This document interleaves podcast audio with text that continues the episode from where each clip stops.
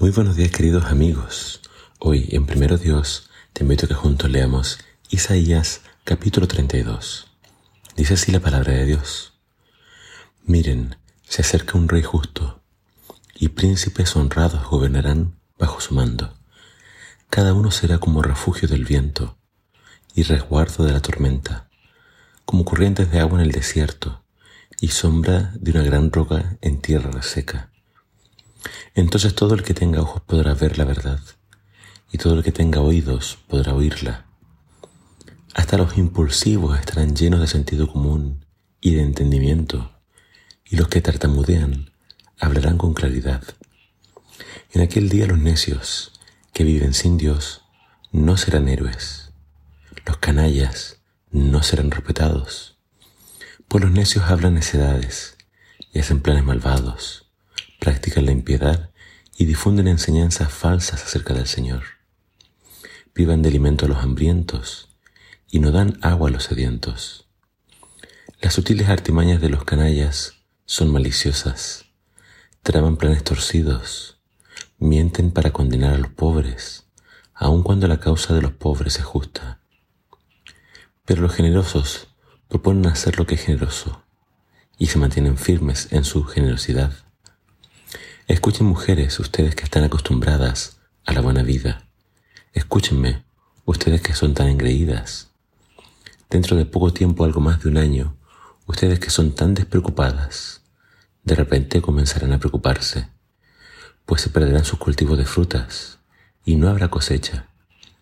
Tiemblen, mujeres de la buena vida, abandonen su autosuficiencia, quítense sus ropas bonitas y pónganse tela áspera en señal de su dolor.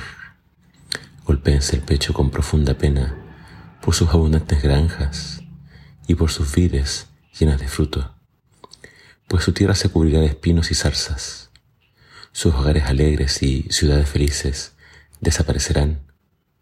El palacio y la ciudad quedarán abandonados y pueblos de mucha actividad estarán vacíos. Los burros retosarán y las manadas pastarán en los fuertes abandonados y en torres de vigilancia, hasta que al fin se derrame el Espíritu sobre nosotros desde el cielo. Entonces el desierto se convertirá en campo fértil, y el campo fértil dará cosechas abundantes.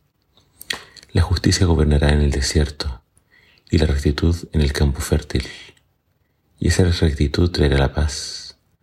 Es cierto, te dará tranquilidad y confianza para siempre. Mi pueblo vivirá seguro, tranquilo en su hogar y encontrará reposo, aunque se destruya el bosque y se derrumbe la ciudad. El Señor bendecirá grandemente a su pueblo. Donde quiera que siembre la semilla brotarán cosechas abundantes, y su ganado y sus burros pastarán con libertad. Encontramos reprensiones, pero también grandes promesas en el capítulo de hoy.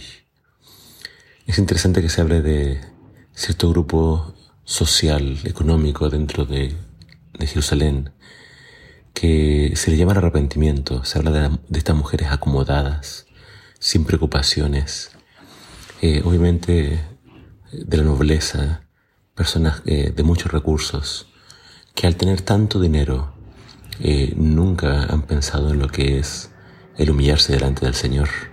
Entonces se reprende a esta clase social. Pero hay dos promesas que quiero que te grabes en tu mente y corazón. La solución a todos los problemas está primeramente en aquel rey que habría de venir. Es una clara referencia al Mesías. Es el Mesías entonces el que trae paz, justicia y finalmente que le da esta seguridad que el pueblo tanto ha necesitado y quiere. O número uno, el Mesías. Pero en la última parte del capítulo de hoy, se habla de otra gran promesa. Eh, se habla de, este castigo que viene sobre Jerusalén, que queda asolada, hasta que al fin se derrame el Espíritu sobre nosotros desde el cielo, dice el versículo 15. Entonces, nuestra solución es Jesús, el Mesías. Pero también Él prometió que cuando se iría al cielo, enviaría el Espíritu Santo y no nos quedaríamos solos. Y es el Espíritu Santo entonces el que transforma nuestras mentes y corazones. Es el Espíritu Santo el que nos lleva al arrepentimiento. Es el Espíritu Santo el que nos hace nuestra condición y cuánto necesitamos arrepentirnos y volvernos al Señor.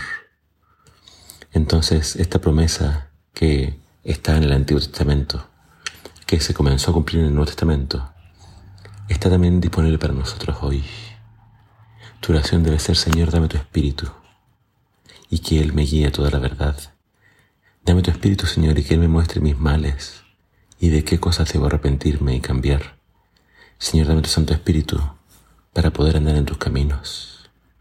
Y esa promesa, Señor, la ha hecho y la va a cumplir si la pides con fervor y humildad. Pidamos más al Espíritu Santo en nuestras vidas, para que nuestras vidas realmente reflejen a Dios. Que el Señor te bendiga.